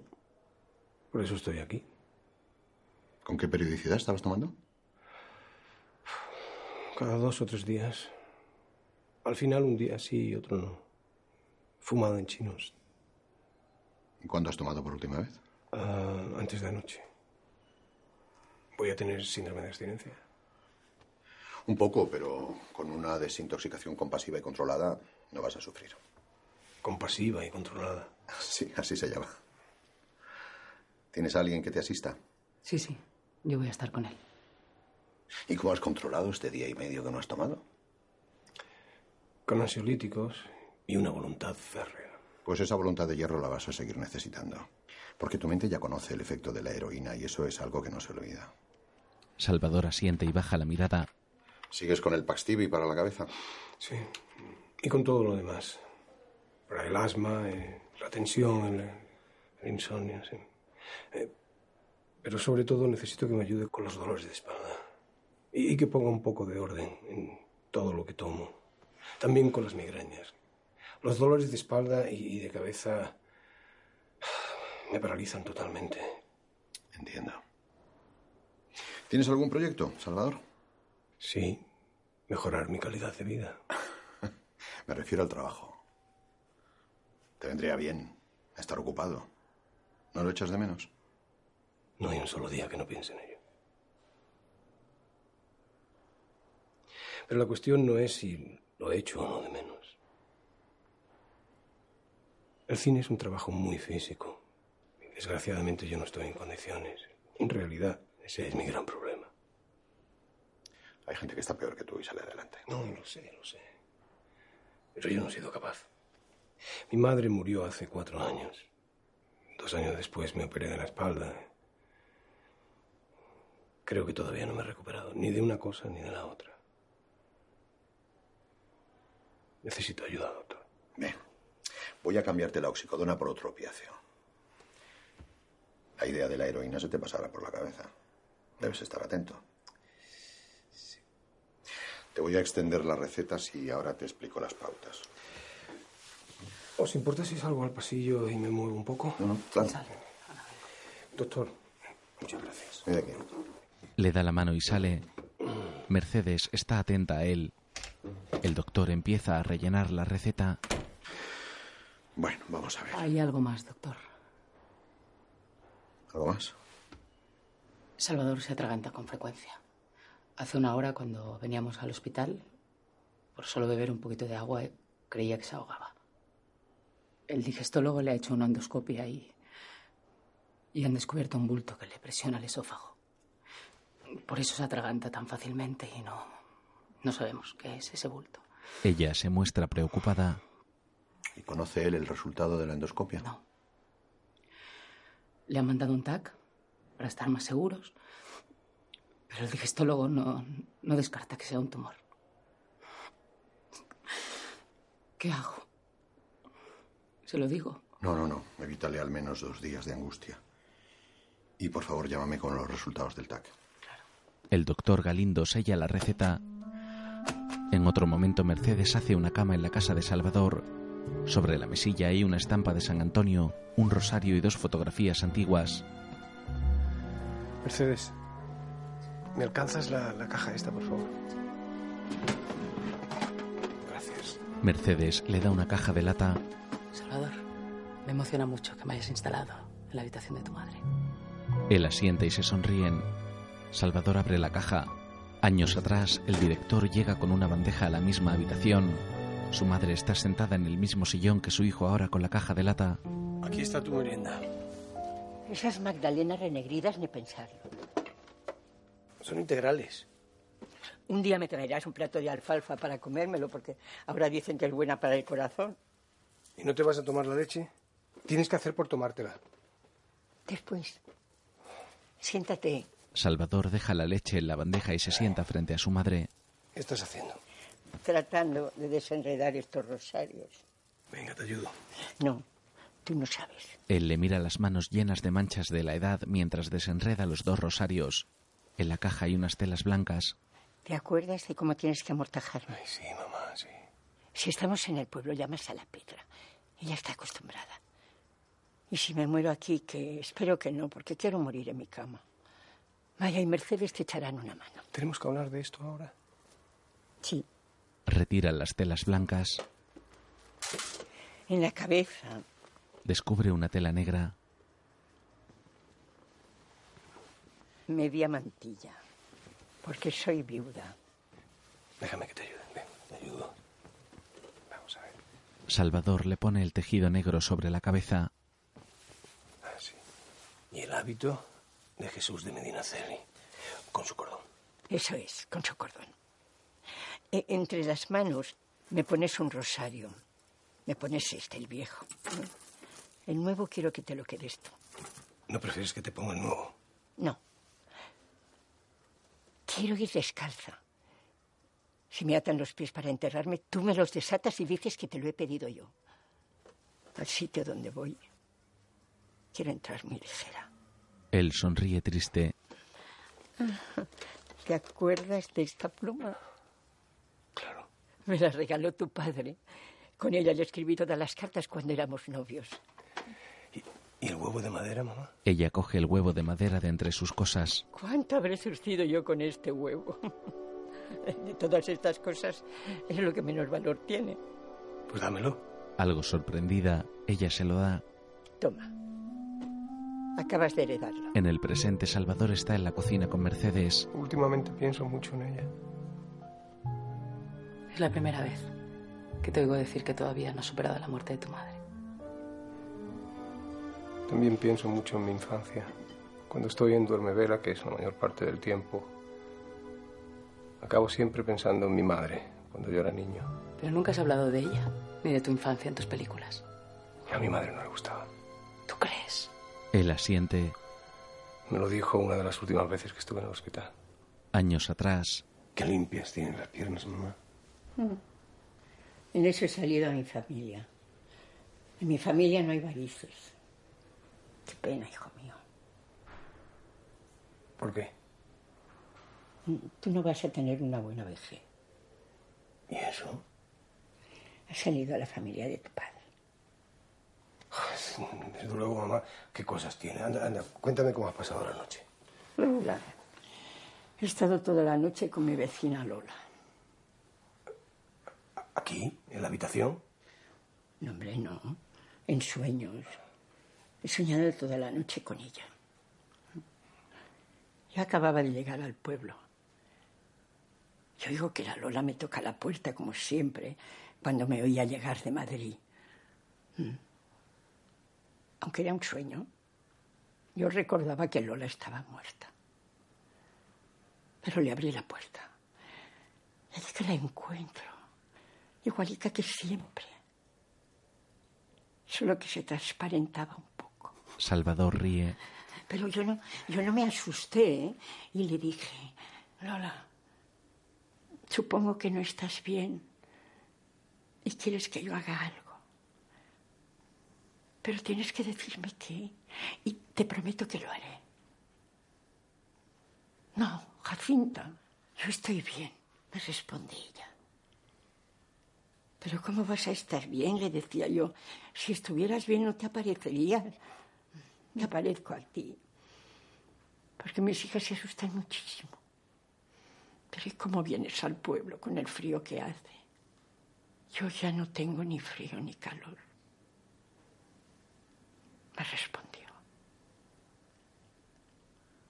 Y en ningún sitio se está como en tu casa. En eso llevas toda la razón, hija mía, le dije. Jacinta sonríe callada y su hijo la mira atento. ¿Y qué más? No pongas esa cara de narrador, ¿eh? No, no, no, no quiero que pongas nada de esto en tus películas. No, no me gusta que salgan mis vecinas. No me gusta la autoficción. ¿Qué sabes tú de autoficción? Te he oído explicarlo en una entrevista. A mis vecinas no les gusta que las saques. Piensan que las tratas como unas catetas. Me dices unas cosas. Si no puedo tratarlas con más respeto ni más devoción. Cada vez que tengo ocasión, hablo de ti. Y, y digo que me he formado contigo y con las vecinas. Todo os lo debo a vosotras. No les gusta. En otro momento del pasado, madre e hijo están en la cocina de Salvador. Vamos a dar un paseo que hoy no se ha movido todavía. No me he movido porque no tenía dónde ir. Pues ahora sí tiene dónde ir. Vamos. ¿Dónde? Al pasillo. Poco conforme, la anciana se levanta, se coge del brazo de su hijo y se apoya en un bastón con la otra mano. Él abre la puerta corredera y salen. Pasean por el pasillo de la casa. No has sido un buen hijo, hijo mío. ¿No? No. No me perdonaste que te recomendara la beata de Paterna. Y creo que te vengaste por eso. Yo tampoco quería que fueras al seminario. Pero éramos pobres. Es verdad que no quería ir, pero de eso que quisiera vengarme de ti, ¿cómo puedes pensar eso? Ella asiente. Después están en la terraza. Después del bachillerato, te faltó tiempo para irte a Madrid. Y cuando murió tu padre, te dije si querías que me fuera a vivir contigo. Tú eh, escurriste el bulto. Dijiste que llevabas una vida que no era para poder compartir conmigo. Y era verdad, pero no como tú lo entendiste. Yo lo entendí perfectamente. Estoy muy mal de los remos, pero la cabeza la, la tengo estupendamente. Cuando no estaba viajando, estaba rodando. Tú, tú- tú no hubieras soportado la soledad de un piso en Madrid. Aquello no era vida para ti. Habría cuidado de ti. Me habría adaptado como me he adaptado a tantas cosas. Él asiente y baja la mirada. Pero no quisiste. Y aquello me dolió. Salvador se muestra afectado. Mamá, siento mucho no haber sido nunca el hijo que tú deseabas. Cuando decías a quién habrá salido este niño, no lo decías precisamente con orgullo. Yo me daba cuenta. Suspira conteniendo la emoción. La barbilla le comienza a temblar y su madre baja la mirada también empañada. Te he fallado simplemente por ser como soy. Lo siento mucho. Los dos se quedan cabizbajos. Más tarde, ella está en la cama. Pásame el San Antonio. Él le da la estampa. Jacinta la coge en sus manos y la besa.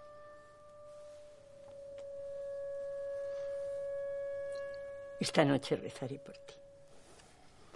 Muchas gracias. Él coge de nuevo la estampa y la pone en la mesilla. Salvador. Yo te he traído a este mundo y me he desvivido por sacarte adelante. Lo sé, mamá. Ella lo mira fijamente e intenta sonreír. Llévame al pueblo. Este es mi único y último deseo. Muy bien. Nos iremos al pueblo, tú y yo. Y Maya para que haga las haciendas de la casa. Te cuidaré día y noche. Esta vez no te fallaré, mamá. Ella sonríe y acerca su mano torpemente para acariciarle la cara.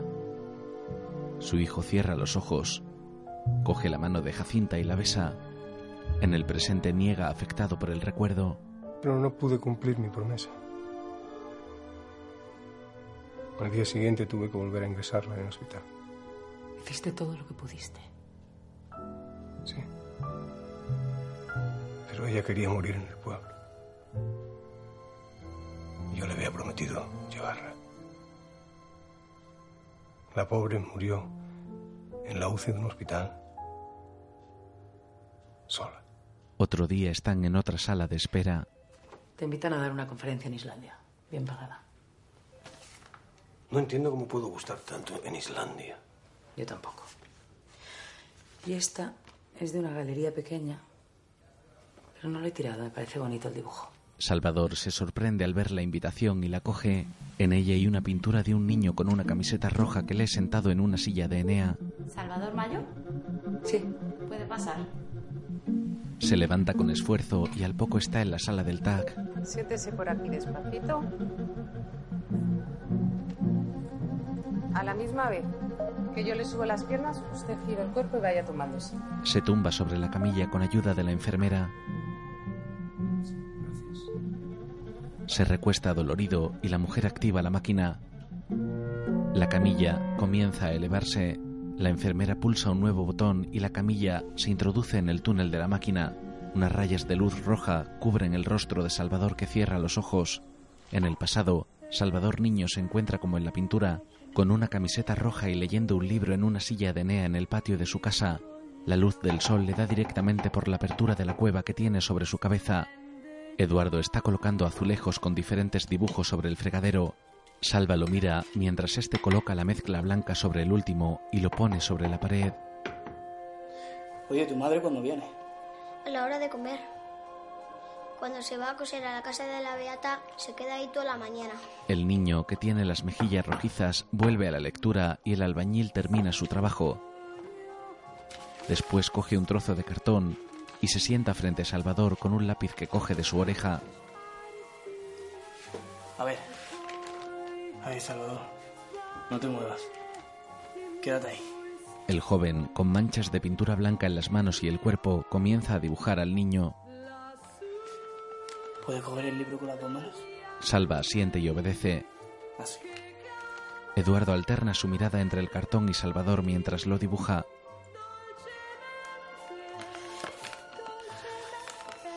El pequeño lo mira y al momento devuelve su mirada al libro. El atractivo albañil, de pelo moreno y grandes ojos oscuros, lo mira fijamente.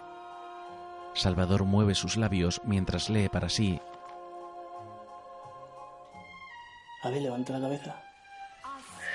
El niño levanta la cabeza por un momento y suspira. El joven lo sigue dibujando y al momento se pone en pie. Coge el cartón y lo acerca hasta Salvador que levanta su vista del libro para mirarlo. ¿Qué te parece? Es muy bonito. Todavía tengo que terminarlo. Me lo llevo a casa y lo acabo. Sí. El joven suelta el dibujo. Oye, ¿te importa que me lave un poco? Es que mira cómo me cuesta. Sí, voy a por la pastilla de jabón. El niño se va y Eduardo coloca un barreño con agua sobre la silla en la que éste estaba sentado.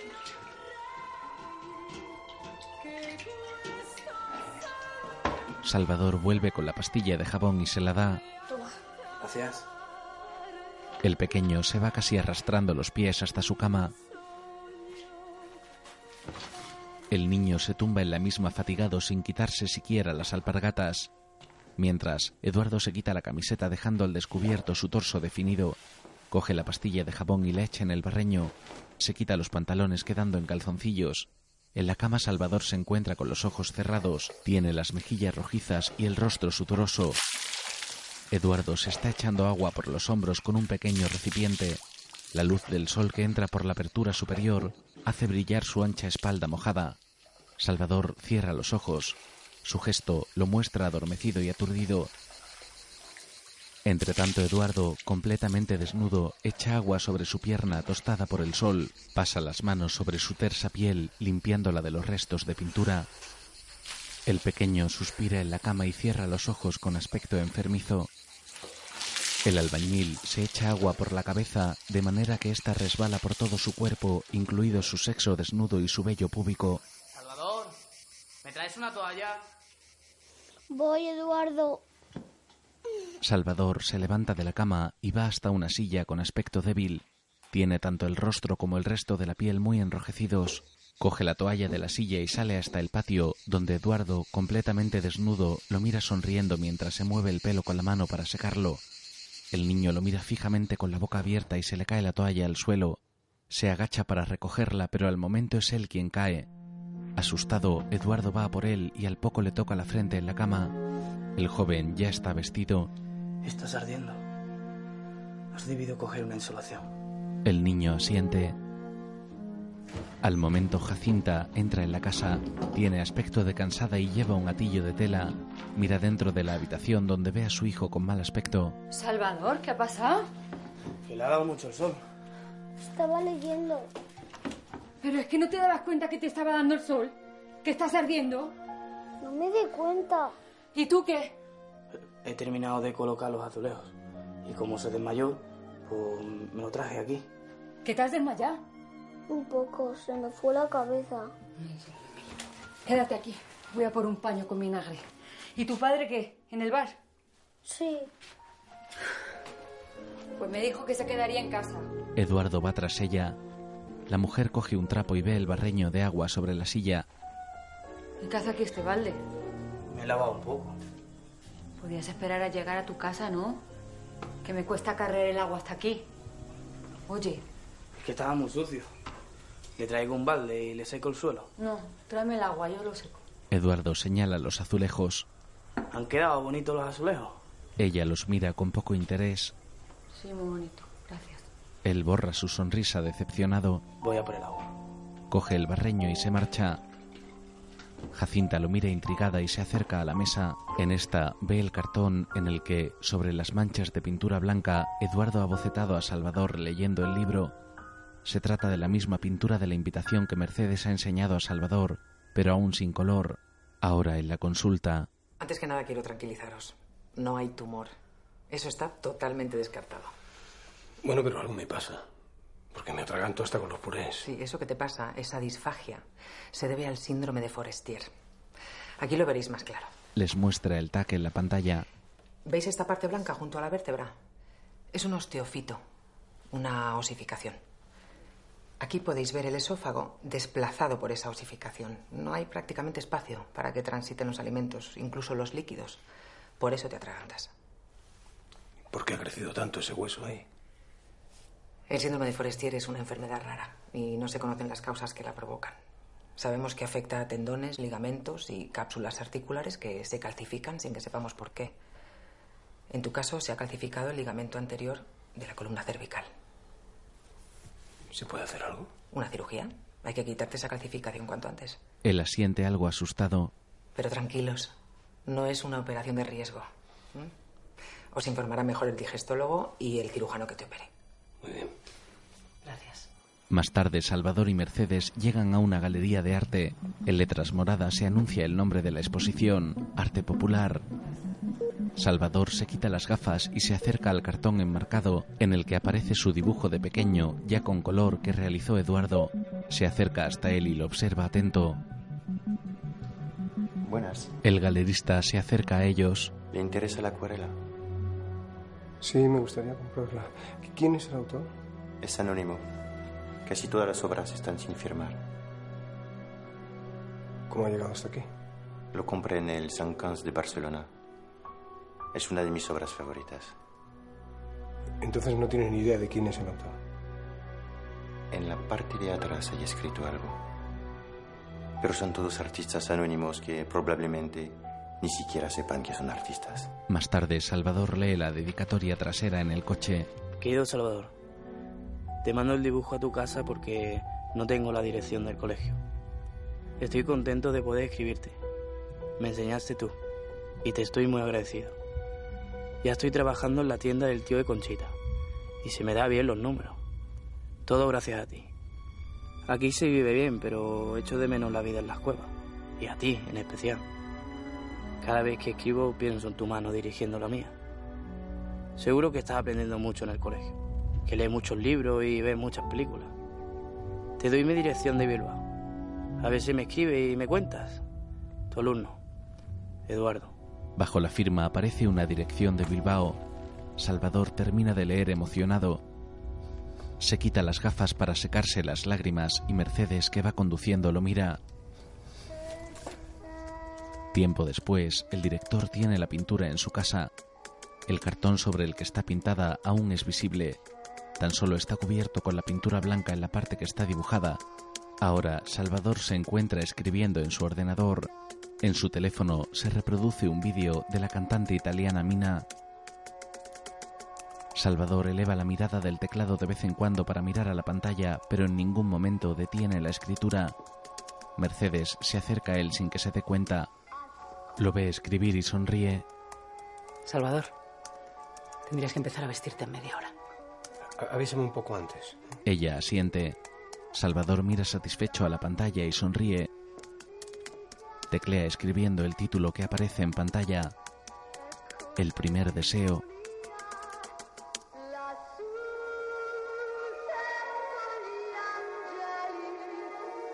Más tarde va en el coche junto a Mercedes. Mira al frente sonriente y sereno. ¿Qué crees que pasó con el dibujo? Eduardo lo envió a Paterna. Lo recibiría mi madre. Yo ya estaba en el colegio de los curas. Y no me lo mandó ni me habló de él. ¿Vas a intentar buscarlo? ¿Eduardo? Ahora es más fácil con Google. O volviendo a Paterna y preguntando por él. 50 años después. Es un buen argumento para una historia. Y tal vez la escriba. Pero buscarlo sería una locura. ¿Cómo habrá llegado el dibujo al rastro de Barcelona? Ni idea.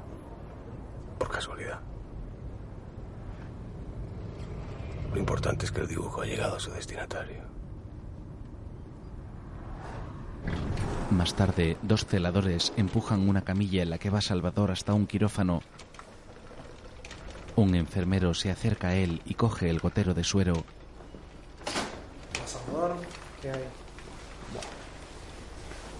Nos vamos a cambiar de cama poquito a poco. Lo trasladan a la mesa de operaciones. Muy bien, la cabeza aquí. Salvador, que lleva un pijama de hospital azul oscuro, se muestra nervioso mientras varias personas trabajan alrededor de él. Le tengo que desabrochar aquí un poquito, ¿vale? Y le voy a poner unas pegatinas en el pecho. La enfermera le pone las pegatinas para los electrodos en el pecho y les conecta dos cables. Salvador se encuentra tenso. El doctor Galindo se acerca a él con una sonrisa. ¿Qué tal, Salvador? Hola, doctor. Ya me he enterado. Con razón no podías tragar. Pero tranquilo, ¿eh? eso te lo vamos a quitar enseguida. Doctor. Dime. He vuelto a escribir. Ah, sí. Qué buena noticia. Sí. me alegro mucho, Salvador. ¿Y qué es? ¿Drama o comedia? Pues no lo sé. Eso, eso no se sabe. Salvador intenta continuar hablando, pero la anestesia le hace efecto y se queda dormido. En el pasado, fuegos artificiales dibujan luces de distintos colores en el cielo oscuro de la noche. Salvador Niño los mira sonriente apoyado contra la pared de la estación de tren. Más tarde está en el interior con su madre. Mamá, ¿tú crees que habrá un cine en Paterna? Con que tengamos una casa me conformo. El niño se vuelve en el banco para dormir. El plano se abre y a la izquierda se ve a una chica joven con vestuario actual que sujeta una pértiga de sonido. Delante de Jacinta hay dos placas de iluminación y un carril de traveling. Cerca de ellos, Salvador ve la grabación desde un monitor. Se encuentra emocionado. Corta. ¿Hemos cortado? Una mujer hace claqueta. 38.5 primera, claqueta final.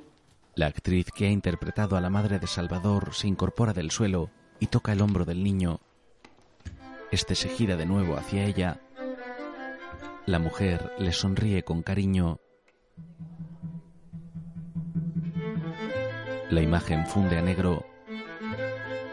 Sobre fondo negro en letras rojas y blancas aparecen los títulos de crédito. Un film de Almodóvar producido por el primer deseo A y E y el deseo de A, con la colaboración especial de Cecilia Roth, Susi Sánchez, Raúl Arevalo, Pedro Casablanc, Julián López, Eva Martín, Sara Sierra, Constancia Céspedes, Rosalía, Marisol Muriel, Paqui Orcajo, Alba Gómez, Xavi Sáez, Aline Casagrande, Luis Calero, Virgil Matet, Chimeci Eke, Esperanza Guardado, Agustín Almodóvar, Miguel Rivera, Eneco Galende y Fernando Iglesias. Casting, Eva Leira y Yolanda Serrano. Producción asociada, Bárbara Peiró y Diego Pajuelo. Dirección de producción, Tony Novella. Dirección de arte, Clara Notari. Diseño de vestuario, Paola Torres. Diseño de maquillaje, Ana Lozano. Peluquería, Sergio Pérez Verbel. Sonido directo, Sergio Burman. Mezclas de sonido, Mark Orts. Efectos digitales, Eduardo Díaz e Inma Nadela. Efectos especiales, Óscar Abades y Monse Ribé. En letras ascendentes aparece el resto de títulos de crédito.